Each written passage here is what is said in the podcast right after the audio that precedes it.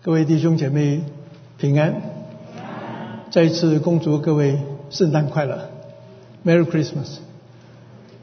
呃，今天是十二月二十六号，这个这一个日子有一个名字叫 Box Day，在英国有一个这个这一天呢是一个啊大减价的日子。啊，那我们这里也是一个 Day After Christmas Sales 啊。那我们可以看到这一天是过了圣诞节啊，我们圣诞节可能很多人都在家里面庆祝啊，那很可能今天是收拾很多的礼物啊，或者这一天呢是大减价的日子，这一天呢也可能是把那个礼礼物还回去，可能那个 size 不对了，要去啊更换啊。那这里今天我们在想到这是圣诞佳节的时候，礼物好像是我们一个啊中心的。啊，活动，那你今年收到什么礼物呢？有什么礼物你很喜欢的呢？啊，今年呢，你送了些什么礼物给别人是很有意义的。啊，我们可以看到啊，这个商家都很会啊，这个给我们广告啊，好多可以给你的要买的礼物给你 suggestion。那我们每年呢，在美国啊，圣诞节买礼物啊。你猜是多少钱？在去年的时候是八百八十六块。各位想一想，你有没有花八百八十六块？那表示你们并不世俗化，没有跟着这个潮流。若是你超过八百八十六了，那表示你有很多的爱人，你把礼物送给他们了。啊，感谢主。那我们圣诞节到底是？要庆祝什么呢？我们好像圣诞节都以别的事情呢代替了真正圣诞的意义啊。我们可以看到圣诞节，我们可以看，我们庆祝的是什么？有个长的假期啊，我们休假了，我们可以去 vacation 了。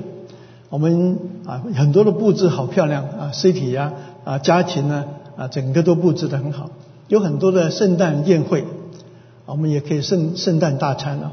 我记得我啊小的时候就很向往，就圣诞节看到圣诞大餐，跟着家人一起去，那是最享受的日子。还有呢，就是圣诞老人来了，那 Santa Claus is coming in town，那好像是他是一个圣诞的主角。但是我们基督徒呢，要庆祝什么呢？是耶稣诞生。那我们耶稣诞生来到世上，他不只是来到世上。乃是完成的救赎，使到我们得到一个新的生命。我们看到圣诞节的礼物是好像代表了圣诞，那到底这个礼物是给谁呢？就这个礼物是神给人一个很宝贵的礼物啊，也就是我们也可以回应给神一个宝贵的礼物，就是我们自己啊。其实，耶稣基督是我们整个人类的历史。因着他的诞生，我们现在有主前，也有主后。所以他的降生，其实真正是改写了人类的历史。在之前叫做 B.C. Before Christ，在这之后叫做 A.D. 就是主后。所以我们耶稣诞生是那一年叫元年。所以我们现在二零二一年。是因为耶稣二零二一年前诞生了、降生了。耶稣降生为什么改变了人的历史？我们可以看到，耶稣改变了人对弱势团体的注意，包括儿女、妇人、奴隶、贫穷，有很多的慈善业就因着耶稣诞生，许多基督教就做起这样的施工。教育有关平民的教育，以前是有啊有。有地位的人、有钱的人才有机会有受到教育，但是教育的普及，我们想想，现在大学有名的大学几乎都是基督教所办的。啊，美国有一百二十三所大学，包括 Harvard、包括 Yale、包括这些 Princeton、Brown 这些学校，最初的开始都是因为教会要办一个学校，是训练传道人的。我们想到现在如今的印印刷术。啊，古腾堡，将古腾堡发明的这个活字的印刷术，是为了圣经，他印了一百八十个一部圣经，到如今大概还有大概五十本，当时所印的，是一四四五四年的时候印的。印刷术因为要圣经的普及，所以大大的开始发明出来了。好比说，我们的医院有十字架，我们的宗教艺术可以去到看，特别是在欧洲看到许多，不管是音乐、绘画啊、雕刻，很多是跟基督教有关系了。那我们就想一想，圣诞节我们收到什么最宝贵的礼物？各位，你今天收到你喜欢的礼物吗？有一对老夫老妻。那快到圣诞节的时候，那丈夫就问他说：“亲爱的，我过去这么多年送给你你最喜欢的哪一个圣诞礼物？”那妻子说：“想了半天，说我想起来就生气了，你从来都没有给我圣诞礼物。”那丈夫就想了一下：“我把整个人都给你了，我的我的 checkbook，我的 credit card 都是你的。”那这对夫妻就是我了，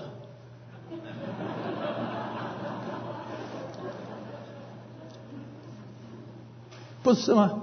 神爱世人，把他的独生子赐给他们，就是最好的礼物啊！我有一次在那个新加坡看到一个 sign，写的很大，在一个百货公司上面就说：“Even the wise men seek Jesus。”就是说，甚至那个有智慧的人都要寻找耶稣基督。神赐给我们一个最宝贵礼物，就是耶稣基督。耶稣给我们的一个礼物就是永恒的生命。但是神却带领外邦人，就是东方的博士，来寻找这个礼物啊。所以就想了一下，我们每一个人不能够选择来到世上过这个短暂的人生啊。甚至一百年，但是我们可以选择得到一个永恒的生命，这是神赐给我们最宝贵的礼物。那是在乎你要还是不要？那神既然给我们一个宝贵生命，就是他给我们永恒的生命，那我们的回应就是用我们的生活来献给神，这就是我们给神的礼物了。今天我要跟各位分享最宝贵的礼物，是在马太福音第二章一到十一节啊。那各位可以听我读啊。当希律王的时候，耶稣生在伯利恒，有几个博士从东方来到耶路撒冷，说：“那生下来做犹太人之王的在哪里？”他们我们在东方看见他的心，特来拜他。希律王听见了，就心里不安；耶路撒冷合成的人也都不安。他就召集了祭司长和民间的文士，问他们说：“基督当生在何处呢？”他们回答说：“在犹太的伯利恒，因为有先知记载说，犹大地的伯利恒呢，你在诸犹大诸城中并不是最小的，因为将来有一位君王要从你那里出来，牧养我的以色列民。”当下希律安然的招了博士来，细问那星什么时候出现了，就差他们往伯利恒去，说：“你们去细查寻找寻访那小孩子，寻到了就来报信，我也好去拜他。”他们听见王的话，就去了，在东方所看见的星，忽然在他们前头行呃直行到小孩子的地方，就在上头停住了。他们看见了星，就大大的欢喜。进了屋子，看见小孩子和他母亲玛利亚，就俯伏拜那小孩子，揭开宝盒，拿黄金、乳香、没药为礼物献给他。让我们一起祷告。天父，我们感谢你，感谢你为了爱我们，裂天而降，诞生在伯利恒的马槽里面。我们感谢你。因为天下人间没有吃下别的名可以得着拯救，你的名叫耶稣，就是把我们从罪恶中拯救出来。你的名字是基督，因为你是我们的君王，带领我们的一生。你的名字叫以马内利，因为你要与我们同在。我们感谢你，感谢你裂天而降。我们啊，这是这是神赐给我们宝贵的恩主，让我们能够从圣诞节的时候，以自己的话语来再一次思想你的恩典是何等的浩大，你的礼物是何等的宝贵。我们这样的祈求祷告，是奉主耶稣基督的名，阿门。讲到圣诞节，我们就可以看到很多图像。这个图像呢，可以看到有三个博士啊，看到星了，然后他们就跋涉长途而来。他们从哪里来呢？从东方来。到底东方是什么地方呢？有很多人说，这个可能是波斯，可能是更远的地方。我们不知道，神没有，神也没有告诉我们到底什么地方。但是，是不是三个人呢？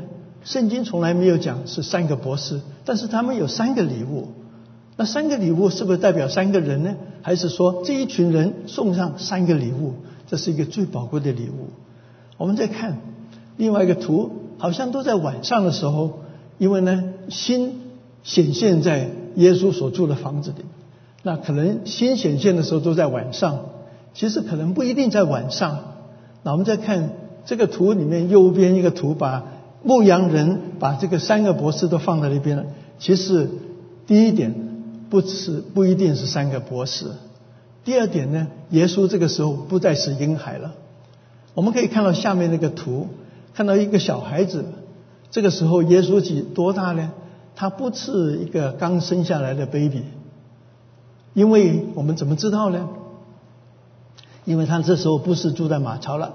住在房子里面了，已经换了地方了。另外呢，我们知道，当希律王最后要屠杀两岁以下的孩子，那表示他问了这个博士，到底新什么出现？他算了一下，可能一年多之前。那所以呢，他就把两岁以下的人都杀掉。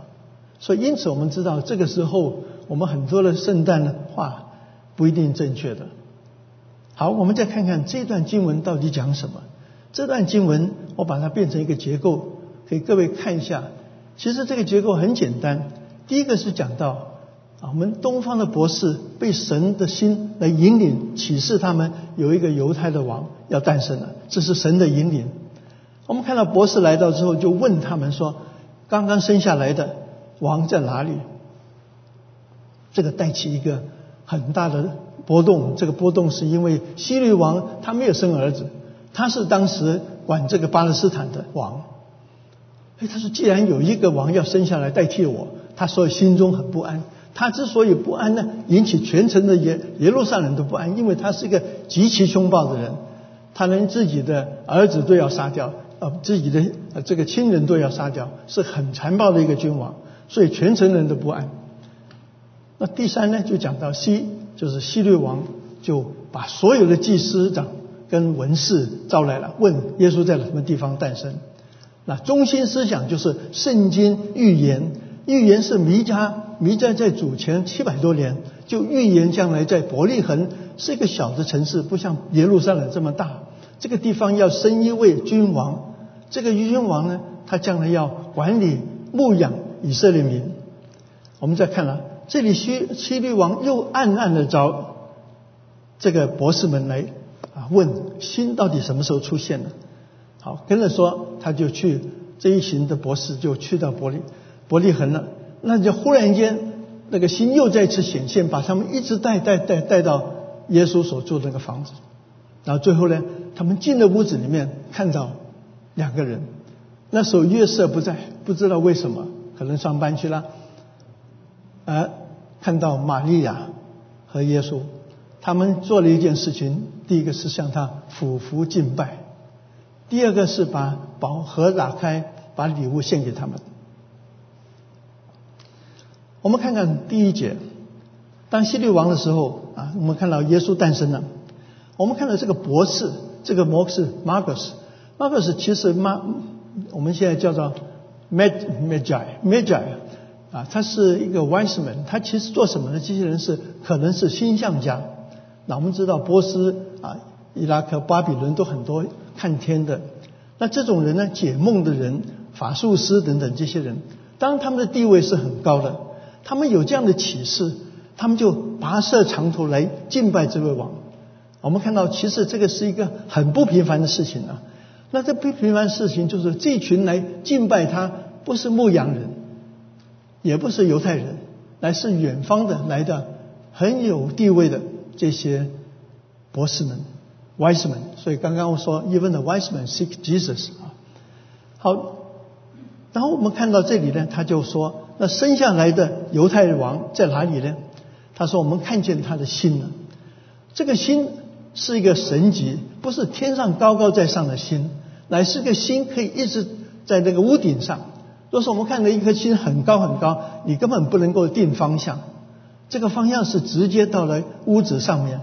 所以我们现在看到，常常你看到圣诞树上面最上面有一颗星，那是代表耶稣的心啊。那我们看到这里是他前头行，表示他跟着前面走，所以这个心子是一个在开进。靠近地面的，所以这个心呢是一个神级，不是普通的心。那在启示录的时候，耶稣就说：“我是明亮的晨星啊，这是代表了耶稣，也就是指引了。”那我们可以看到这一段是一个很特别的一个记载，一个神迹把这群的外邦人带到耶路撒冷，带到伯利恒去了。那希律跟合成人听见就很心中不安了。为什么不安呢？因为他没有生孩子，他极极其的嫉妒别人啊！若是有任何仇敌，他都会把他杀掉。好，他们怕什么呢？我们看到这个希律王是代表一种黑暗的势力，他代表世界上的魔鬼的力量，他是要攻击、他杀害耶稣基督。来到这个时候，那我们看，因为他。是很凶暴，所以其他人知道他心中不安，就知道有事情要发生了。那我们看到这个，我们现在刚刚唱的诗歌是普天同庆，但是我们知道这个普天其实不包括魔鬼、撒旦、黑暗的势力，他们是最不希望耶稣基督来到世上。为什么呢？因为耶稣来到是把人从罪恶中拯救出来，从黑暗的权势带到爱子的国度里面。魔鬼的势力完全的被降减少了。我们看希律王，其实在主耶稣诞生之后四年左右才去世的，他是六十九岁最后病逝的。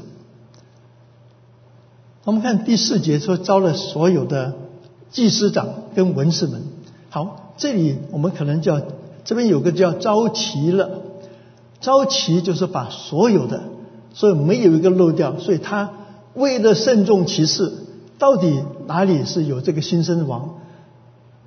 找到之后，他所以把所有的人都招过来了。那然后呢，我们可以看到祭司长是一个众数啊，很多了。那大祭司是单数的，祭司长是双数的，因为有好多位祭司长。那我们看到他们就这边讲了基督当生在什么地方？那这边就知道，他知道这位王是基督了。基督的意思就是受膏者，受膏者是圣经里面说有三种人被受膏，一个是君王，一个是祭司，一位是先知。那这说他做基督就是这位君王，这位祭司，这位先知要生在哪里？第五第第六节了，他们就马上回答说，他们先知里面就说。犹大地的伯利恒呐，你在犹大诸城中间不是最小的，因为将来有一位君王要从你那边出来牧养以色列民。我们看到马太福音所引用的，跟弥迦说的是一样，但是弥迦书里面所讲的有更一更多的一个描述。这边怎么说呢？他说啊，必有一位从你们出来的以色列中做掌权的，他的根源从亘古从太初就有。哇，我们看到我们。的根源，我们的开始只是母亲父父父母亲把我们什么时候生出来？从那时候开始，这边讲了它的根源从亘古从太初有，这不是明明讲到有一位神将要降生在伯利恒吗？我们看的看圣经里面记载有关这位基督要诞生的事，第一个是在以赛亚书这边说。有一个婴孩为我们而生，有一子赐给我们，政权必担在肩头上，他的名称为奇妙的测试，全能的神，永在的父，和平的君。路加福音里面讲到，天使告诉他不要惧怕，给你们报一个大喜的信息，因为是关乎万民的，因为今天在大卫的城里面。就是耶路撒冷呢，啊，不是，就是那个伯利恒呢，为你们生了救主，就是主基督。你们要看到一个记号，就是啊，在马槽里面有个婴孩被包住，就是一个记号了。约翰福音所讲的说，神爱世人，甚至将他的独生子赐给他们，叫一切信他的不至灭亡，反得永生。这三处的经文，我在看的时候就发现很奇妙的是，这边是一个一个一子赐给我们。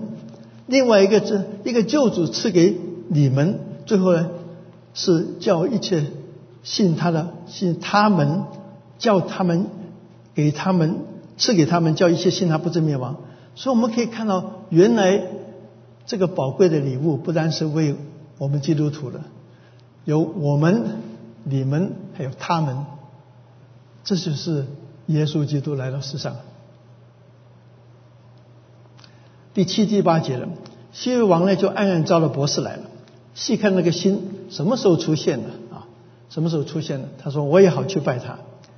好，我们可以看到这里可能一个假设就是新出现的，就是耶稣诞生了，启示给这些东方博士，他们就决定跋涉长途远道而来，那他们就去拜他了。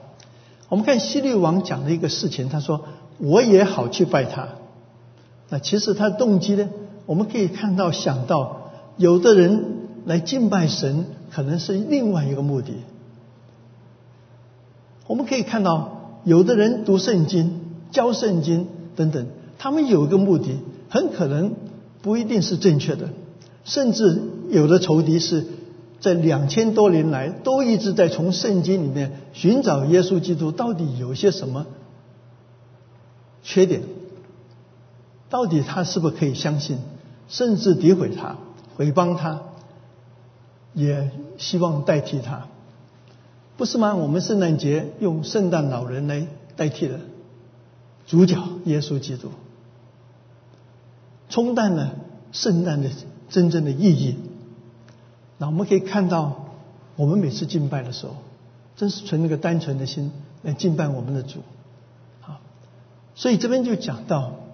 他是一个，最后我们可以为什么知道呢？因为他把两岁以下的都杀掉了。于是呢，东方博士就去找寻找，去伯利恒了。那走这方向之后，忽然间那个星又再次出现了，然后在前头一直走，走到那个耶稣这个小孩子的屋子上面，就停在那边了。他们呢就大大的欢喜，那我们就想，哎，若是这个东方博士不经过耶路撒冷，不是很好吗？就不会引致伯利恒这么多孩子被杀吗？那其实为什么他要走亲耶路撒冷呢？可能两个原因。第一个，耶路撒冷是当时最重要的城市，应该王要生在耶路撒冷。第二呢，他们从东方来这条路必须经过耶路撒冷，再到伯利恒。这条一个主道，伯利恒离那个呃耶路撒冷大概六英里，我们要走快的话，两个小时就到了。这里我们就让我想到，我们每一次敬拜神，来到耶稣面前，是不是大大的欢喜？像他们一样找到了耶稣。另外一个是我们会不会像那颗心一样，把人带到耶稣的房子里面去？带到教会里面去，带到我们的聚会的地方。我们看这个心是给我们一些启示。最后呢，他们进了房子，就看到小孩子跟他母亲玛利亚就俯伏拜那个孩子。那我们可以看到，他们要拜这个孩子，其实要有信心的。这个孩子不在王宫里面，这个孩子住在一个房子里面。这房子不知道大还小，但是他们不是伯利恒居住的人。他们看见能够向他俯伏敬拜，他们得到什么呢？小孩子不会说谢谢他们，他的父母也不会给他奖赏。这个是信心的敬拜。我们可以看到他们是有信心的一群人。那我们再想想看啊，他们拜完之后，在那边逗逗留了多久了？可能就几个小时，可能更短。他们跋涉长途，经过可能很长的时间，可能礼拜、几个礼拜或者几个月，不知道一段时间。他们在短暂的这个一两小时中间敬拜，就满足他们的信心、他们的盼望，敬拜这位新生的王。这边讲到俯伏敬拜，是整个趴下来，五体投地的去拜，这是需要信心的。我们看到敬拜一个意义，不只说五伏五体投地的时候敬拜，表示我谦卑自己。敬拜还有个意思，说来到他前面向他亲嘴。我们有时候看到那个教皇啊，天主教教皇，大家那些主教跑来亲他的手，这是一种敬拜的仪式，不是我们要做的事情。但是我们知道，他要来到面前，表示我愿意顺服你，我敬爱你。好我们可以看到，这就是这个是敬拜了。那其实我们看到整个这一段经文，好像说是犹太人的王，但是我们知道马太福音最后在第二十八章讲到，这位王不只是犹太人王，是万民之王，因为他说要使万民做耶稣基督的门徒。所以马太福音很重要的讲，这位基督，这位王是所有人的王。外邦人来敬拜他，是一个很特殊的一个预先的表示。我们这群都是本来不是以色列人，都来敬拜他了。我们看到这边有三个礼物，第一个礼物就是叫做黄金，第二个是乳香，第三个是没药。那我们这三样，有人说这三样礼物代表了君王，代表了祭司，代表了先知。我们知道八十八的呃这个那个四八女王。来找啊，来见所罗门王，就献上黄金啊，这些。好，那我们就看看这些黄金，这是可能波斯当时的一些金币啊，这是可能是当时他们所献的，我们不太清楚，没有人知道，我们只是可以想象、联想到那时候的样子。我们看到黄金代表什么呢？黄金第一个是献给君王的。我们在圣所，在出埃及记里面讲到，所有圣所。里面里面都是跟金碧辉煌，约柜是金子包金的，那个那个陈设品的桌子是包金的，灯台也是包金的啊，灯灯台是 solid gold 是整个的，所以我们可以看到这里会会幕的板也是包金的，所以你进去都是一个尊贵的黄金的样子。我们可以看到香坛香炉也是用包金的，所以我们看到将来甚至这个新耶路撒冷这个墙。城市包金，地是金子，所以金子代表神圣的地方、尊贵的地方。我们可以看到这些都是包括我们的上面的这个基路伯这个约柜啊啊，这个香炉啊，这个是香炉了，这个是金啊金啊这个灯台了，还有陈设饼的桌子了，都是金的。那我们再看乳香，乳香是一种香料哈，它是一啊有点白黄白色的啊。乳香烧起来有一种香味啊，这个香味，乳香呢代表祷告。我们诗篇啊这边讲到，因为我的祷告如香呈现在你面前。那我们知道这个香是在他们大呃那个呃一年一度的赎罪日的时候，这个大祭司要进去至圣所的时候，必须带着香进去，不然他就被击打死了。啊，所以我们看香是一个代表祭司的工作，也代表一个馨香的气息。代表一个生命所彰显的出来。我们常常说一句话，让我们能够到处呃这散发认识耶稣基督应有的馨香气息。那我们这个献祭中间呢，也放了乳香在上面，再烧起来啊，特别是素祭啊。那我们看乳香是什么呢？乳香可以在那个沙漠地方啊长出这种树，这种树呢，他的这个人呢就把这个树割。割那个树树皮，它就流出一种胶，这个胶呢出来之后就变成右边的这些一颗一颗的，它们就变成乳香了。所以这是一个香料啊，特别发出馨香气息。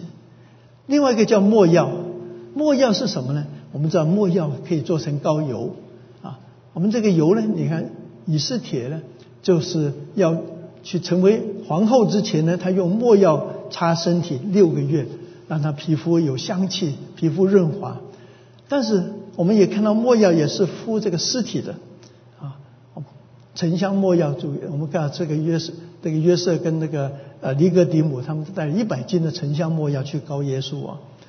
但是很重要另外一件事就是圣膏油，所以我们看。高立一个人做王、做祭司、做先知，是用膏油。这个膏油中间一个成分就是这个呃乳香了啊，这个没药了哈。我们看第一样就没药，所以是个没药是跟膏油有关的，乳香是跟烧香有关系的。那我们看到耶稣基督是被神所高立的，所以我们看到路加福音第四章所讲到，他用油膏我啊，叫我传福音给等等。这就是被高者，就是基督了。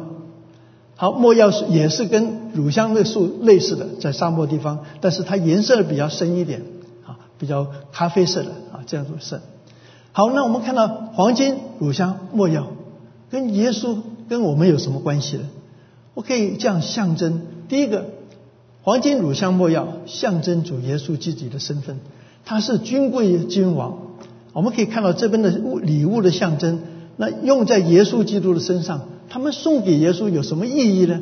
很可能一个意义，他是一位尊贵的君王，他是有神性的君王。第二个乳香呢，他是一个祭司，他的生命发出馨香的气息。墨药呢，他是一位先知，他受死，因为墨药都是为死尸啊涂抹的，他受死的代价。那三个礼物代表了耶稣的身份，他的工作。但是三个礼物是他们献出来的，好像他代表了外邦人献给耶稣基督。那我们与这三个礼物有什么关系呢？我们是第一个，黄金是代表我是君尊的祭司，是君王的仆人。我做的工作呢是一个祭司的工作。那我们的祭司的工作是让人家信主，我们自己有好的生命，发出生命的气息，像乳香一样。莫药呢，就是我们不但是被圣灵所高立，我们是受圣灵，圣灵永远在我们的生命中间与我们同在。我们因着圣灵改变我们的生命，我们忠心侍奉。所以因此呢，在马太福音，我们怎么找到这些呢？可能有几处经文，一个说主耶稣在登山宝训说：“你们是世上的光，世上的盐。”你们是谁呢？所有的门徒，登山宝训是对门徒所说的。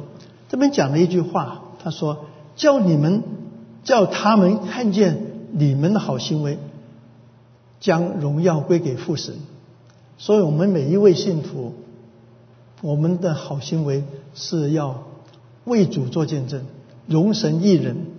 另外，我们是仆人呢，怎么样呢？我们主耶稣讲了，我们要背起十字架来跟随主。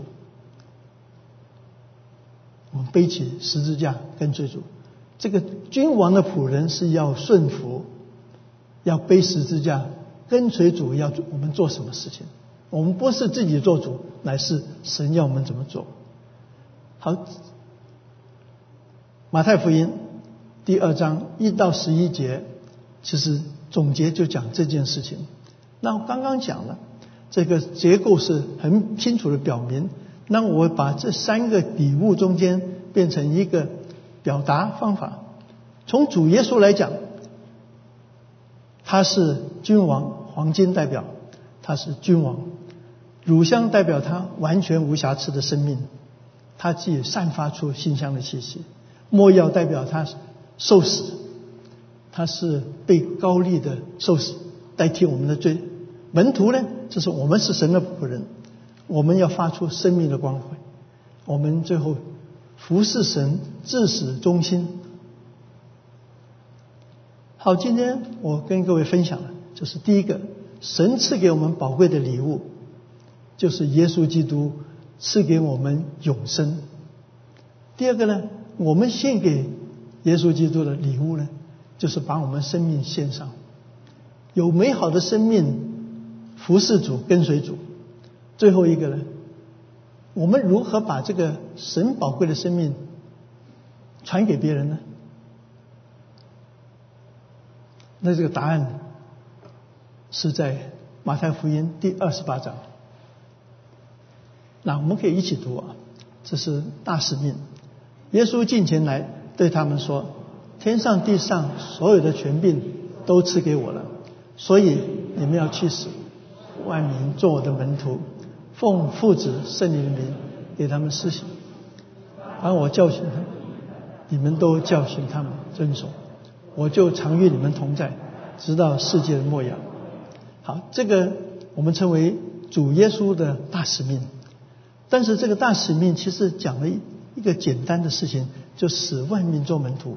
那怎么样使万民做门徒呢？他用三个动词，这三个动词是什么？是这个不是动词，是叫分词啊，participle，就是一个 going 去。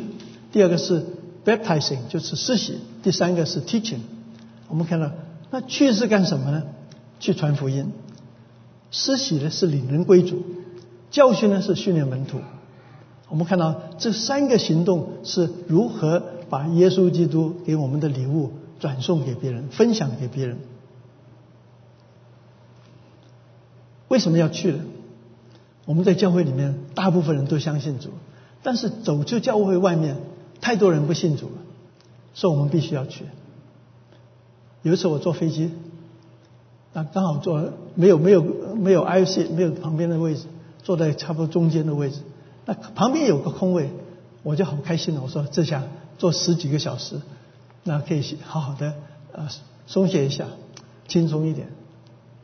没想到那个飞机快要关门的时候，哇，一个彪形大汉就满身大汗就冲进来了，就坐在我旁边。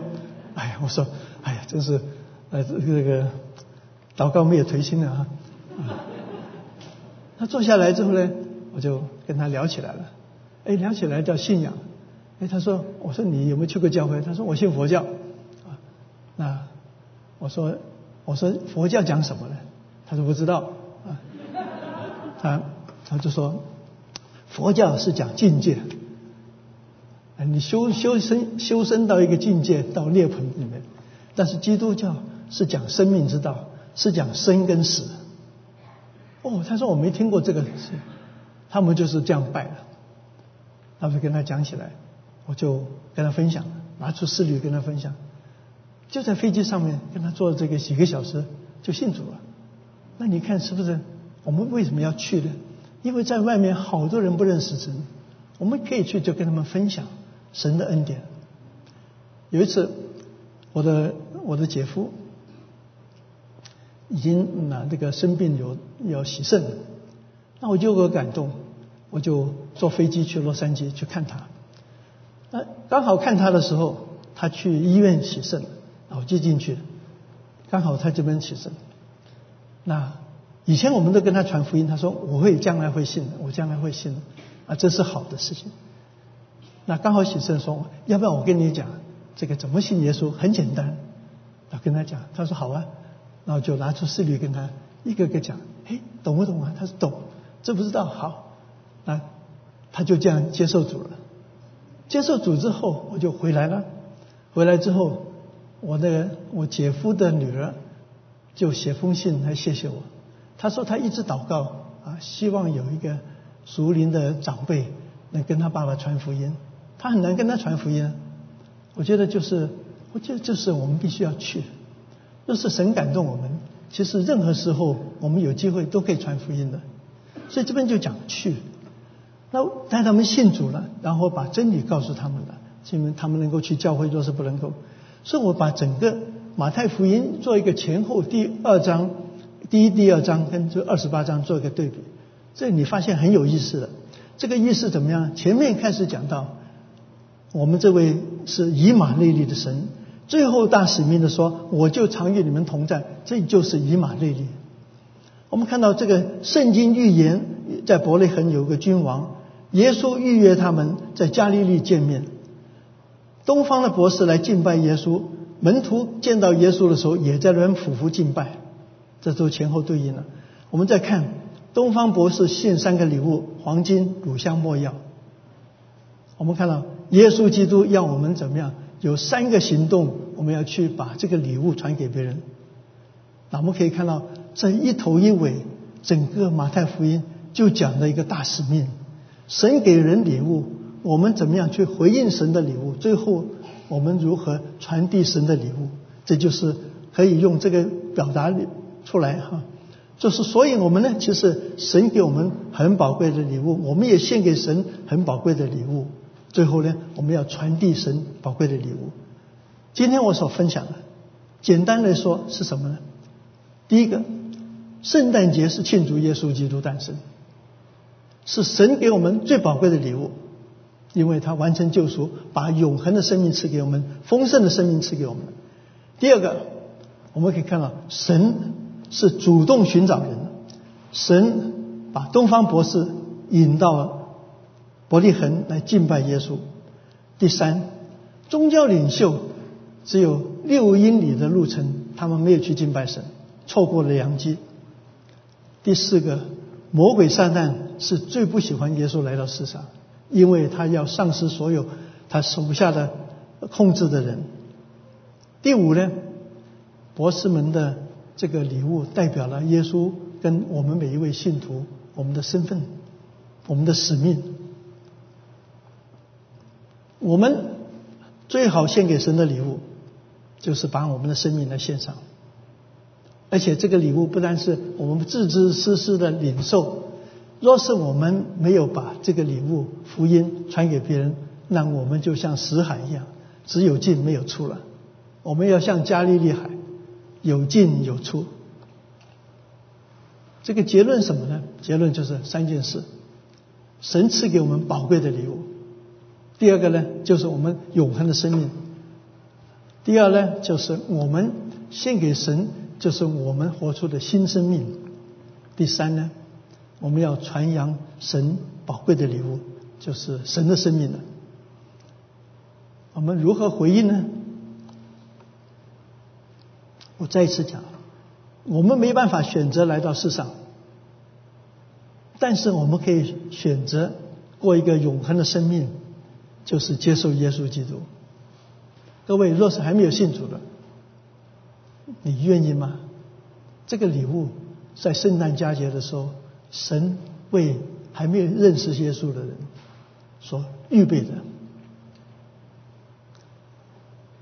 第二个，生命是神给我们的，我们的生活是我们献给神的。但愿我们每一天为主而活，活出丰盛的生命，让别人看见我们的好行为。把荣耀归给父神。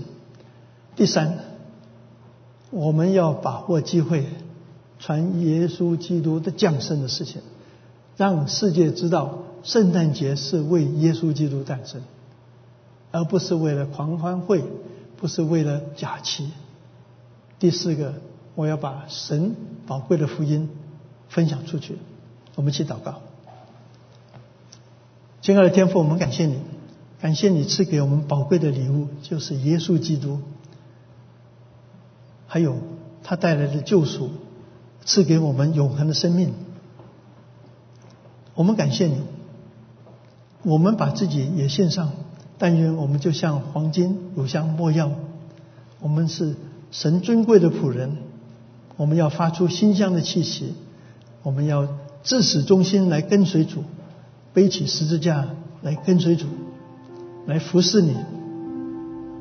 最后，我们但愿我们每一位在圣诞佳节的时候存着感恩的心，愿意我们在剩余的这几天，在圣诞佳节的时候，把这个好消息传扬出去，把耶稣诞生的意义讲讲明，也因着我们一生中间立了一个志向，就是你给我们的使使命，就是要把。这个宝贵的礼物传给别人，我们要去，我们要是个分享，让领人归主，最后我们能够使别人成为你的门徒，让你的心意得到满足。